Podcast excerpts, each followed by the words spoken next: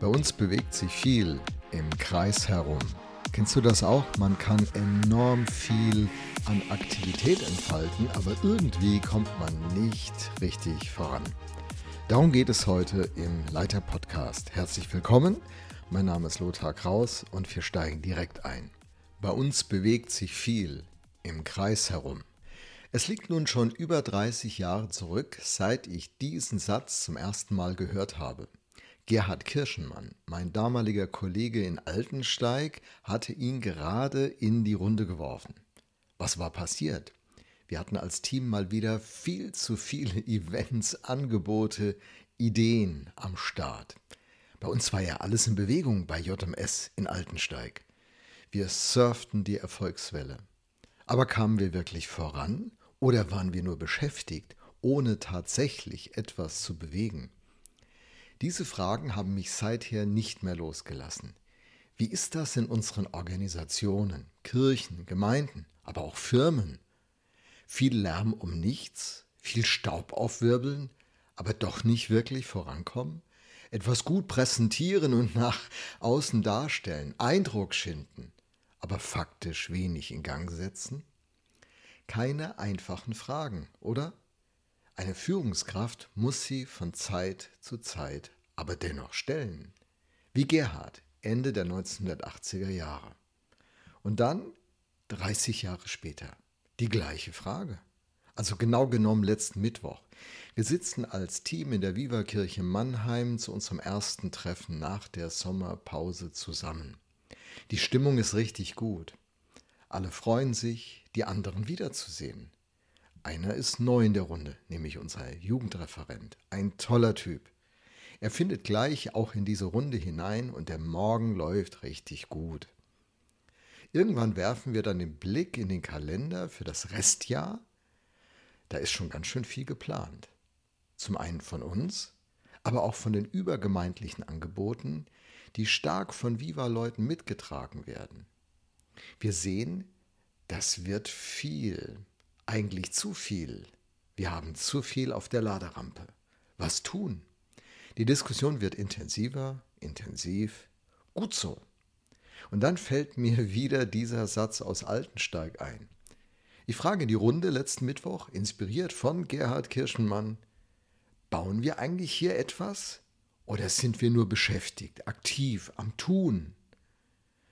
Nun sollte man mich nicht falsch verstehen. Aktiv zu sein ist ein Kennzeichen eines Leiters, den ich gerne auch als Beweger charakterisiere. Aber nur aktiv sein, um aktiv zu sein, das kann es doch auch nicht sein, oder? Was also ist der Plan? Verfolgen wir überhaupt einen? Bringt uns das, was wir tun, im Blick auf den Plan auch wirklich voran? Wie wichtig das ist, sehe ich jeden Tag, wenn ich aus meiner Wohnung komme. Meine Frau und ich, wir sind in einen neuen Stadtteil in Mannheim gezogen. Franklin heißt der Stadtteil. Hier wird richtig viel gebaut. Am Ende werden 10.000 Menschen in diesem Stadtteil wohnen. Und er ist super modern, einer der interessantesten äh, Stadtteile, die zurzeit in Europa gebaut werden. Viele, viele Leute sind dafür jeden Tag aktiv. Es wird eine Unmenge an Material hier herbeigeschafft und Energie eingesetzt. Alle diese unterschiedlichen Bauprojekte in Franklin haben aber etwas gemeinsam. Sie haben jeweils einen Auftraggeber und sie folgen einem eigenen Plan. Jedes Gebäude hat einen eigenen Plan. Am Ende werden zwar Menschen dort leben, arbeiten, sich begegnen, und dennoch sind diese Gebäude alle nach individuellen Plänen gebaut. Was bauen wir? Das ist so eine entscheidende Frage, auch für jede Kirche, jede Gemeinde, jeden Verein, jede Organisation. Und es beginnt mit der Frage, wer ist unser Auftraggeber? Kopieren wir nur ein anderes Gebäude oder werden wir zu einem Original? Es gibt ja diese Systemideen, die wir in den, bei den Discountern zum Beispiel finden. Aber es gibt mittlerweile auch viele Systemgemeinden. Nach welchem Plan gehen wir also vor? Und warum? Das ist eine zentrale Frage im Aufbau einer jeden Organisation. Wir wollen ja kein Beschäftigungsprogramm auflegen, um die Leute bei Laune zu halten. Deshalb stellen wir diese Fragen und sie sind so entscheidend. Es braucht ein klares Zielbild. Sonst kann die Mühe vergebens sein. Bei all der Aktivität. Mark Twain bringt es mit einem Satz auf den Punkt, der mich schon seit über 40 Jahren begleitet. Ein toller Satz. Er geht so. Als wir unser Ziel aus den Augen verloren hatten, verdoppelten wir unsere Anstrengungen. Viele erleben genau das in ihrem gemeindlichen, aber auch beruflichen Alltag. Und viele erleben in ihren Gemeinden einen Druck. Oft brauchen wir schnelle Erfolge oder schnelle Lösungen, damit es läuft. Probleme zu lösen, Störungen zu beheben und mit Teams die Gemeinde zu Erfolgen zu führen, ist ja Teil unserer Führungsaufgabe. Also alles gut, könnte man sagen. Wenn es gelingt, fühlt man sich richtig gut dabei und es fühlt sich auch gut an. Eine erfolgreiche Veranstaltung oder ein gelungenes Projekt, ein Event, das kann schon begeistern und manchmal sogar berauschen. Als wir das Brauhaus in Gif kaufen konnten, da war das genauso ein Moment. Und als wir dann mit vielen Menschen, zweieinhalbtausend Menschen aus der Stadt, das Gebäude eröffnet haben und die Kirche im Brauhaus starteten, das wird mir immer unvergessen bleiben. Aber so ein toller Moment klärt nicht zwingend, was wir mit den Events, Angeboten, Projekten, Initiativen eigentlich ganz genau bauen wollen. Aber auf der Langstrecke ist diese Antwort so entscheidend. Es gibt ein Cartoon, das begleitet mich auch schon sehr lange und ich habe es auf den Leiterblog im Zusammenhang mit diesem Beitrag auch gestellt. Da könnt ihr es auch visuell nachvollziehen. Ich beschreibe es kurz. Drei Arbeiter, alle drei behauen Steine. Sie machen genau das Gleiche. Dann werden sie gefragt, was machst du da? Der erste sagt, ich behaue einen Stein. Eine objektiv richtige Aussage. Der zweite antwortet auf die gleiche Frage, ich arbeite an einem Spitzbogenfenster. Wow, Natürlich behaut er einen Stein, aber er hat ein größeres Bild, das die Frage beantwortet, äh, wozu er diesen Stein behaut. Der dritte gibt auf die gleiche Frage noch eine andere Antwort. Er sagt, ich baue eine Kathedrale. Und das ist so die Idee, mit der wir hier gerade in diesem Podcast unterwegs sind.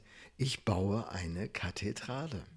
Was bauen wir denn langfristig mit all diesen Aktionen, den einzelnen Schritten, den Mühen, die wir investieren, den Vorbereitungen, all dem, was bei uns passiert? Darauf braucht es eine gemeinsame große Antwort. Ich baue eine Kathedrale. Persönlich gefragt könnte es lauten, an was baust du denn gerade mit deinem Leben? Wofür investierst du deine Zeit, deine Kraft, dein Geld, deine Träume, deine Energien? Gemeintlich oder organisationsentwicklungsbezogen gefragt könnte es heißen, was genau bauen wir denn überhaupt mit dem, was wir ständig tun? Sind wir strategisch auf das ausgerichtet, was unserem Bauauftrag entspricht? Sind wir an etwas Großem dran, also diese Kathedrale? Oder wollen wir nur das nächste Programm des nächsten Monats stemmen, die nächsten Erfolge einfahren, Verkaufszahlen erreichen?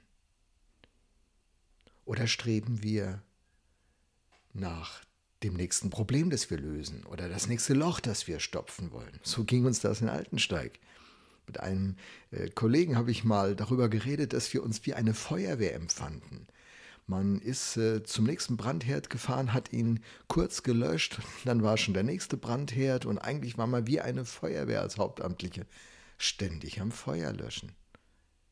Woran also bauen wir planmäßig? systematisch, gründlich, fokussiert und konstant. Und wie überprüfen wir unseren Baufortschritt? Was schützt uns vor Selbstbetrug? Und wie sorgen wir dafür, dass am Ende nicht der Satz auch auf uns zutrifft? Bei uns bewegt sich viel im Kreis herum. Da gibt es eine Falle. Und diese Falle heißt gute Dinge tun. Eine gute Antwort auf die Frage, was bauen wir grundlegend, also die Kathedrale, bewahrt uns vor einer gefährlichen Falle, nämlich die gute Aktion. Bekanntlich ist das Gute der Feind vom Besten. Um unsere Bestimmung zu leben, brauchen wir ein klares Ja mit Commitment, also mit Konsequenz. Und dieses Ja richtet sich zuallererst an den Bauherrn, an seinen Bauauftrag, an das Zielbild, das uns begeistert, Vision, ein Bild der Zukunft, das uns begeistert, und an dem konkreten Plan, der einer Strategie folgt. Und ähm, das schließt ein notwendiges Nein ein. Denn es kommen immer wieder für sich genommen gute Dinge in unseren Weg. Dinge, die wir tun könnten. Wir könnten also diese guten Dinge mit Überzeugung tun. Einfach weil sie gut sind und richtig. Aber richtig ist die Frage im Blick auf was? Wenn sie nicht zu dem großen Plan unseres Auftrages passen, werden uns diese guten Dinge nicht weiterbringen. Und auch dann wird es heißen, bei uns bewegt sich viel, viel Gutes, aber doch im Kreis herum. Die Priorität auf das zu legen, was wir bauen sollen, ist dagegen kraftvoll und wirksam. Die kleinen, sinnvollen Einzelaktionen, Projekte, Prozesse fügen sich in ein großes Bild ein und ergeben Sinn. Ich bin an ein Mosaik erinnert, das aus vielen kleinen unterschiedlichen Steinchen in unterschiedlichsten Formen und Farben besteht. Und für sich genommen sind das schon tolle Details. Aber ihre Bedeutung, ihren Sinn entfalten sie erst im Kontext des großen Gesamtbildes. Und aus Abstand erkennt man das schöne Kunstwerk. Deshalb ist die grundlegende Frage die, was wir bauen sollen, so enorm kritisch. Was wird man aus Abstand bei uns erkennen? Nun, wie packt man das an? Um zu einer Antwort auf diese Frage zu kommen, stelle ich mir vier grundlegende Fragen. An jedem Ort, wo ich hinkomme, in jedem neuen Projekt, das ich angehe. Was ist die grundsätzliche Mission? Also ich kläre den Auftrag. Ich liebe es ja vom Auftrag zu reden und nicht direkt von Vision. Denn bei Auftrag denke ich an den Auftraggeber. In der Kirche ist das Jesus Christus. Er ist der Bauherr und er ist der Auftraggeber. Was ist die grundlegende Mission der Kirche? Und dann zweitens frage ich mich, was ist die konkrete Vision hier vor Ort? Das Bild der Zukunft, also der Traum, der, wenn er in mir geweckt ist und in anderen geweckt ist, uns begeistert und in Gang setzt. Das ist so eine Architektenrolle. Und das sind die Leitenden in der Kirche, die wie Architekten an der Stelle aktiv werden, die die Wünsche des Bauherrn aufnehmen. Kreativ tun sie das, mit ihrem Talent, ihrer Begabung.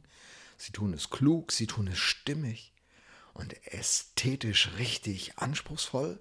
Und daraus entwerfen sie ein Bild.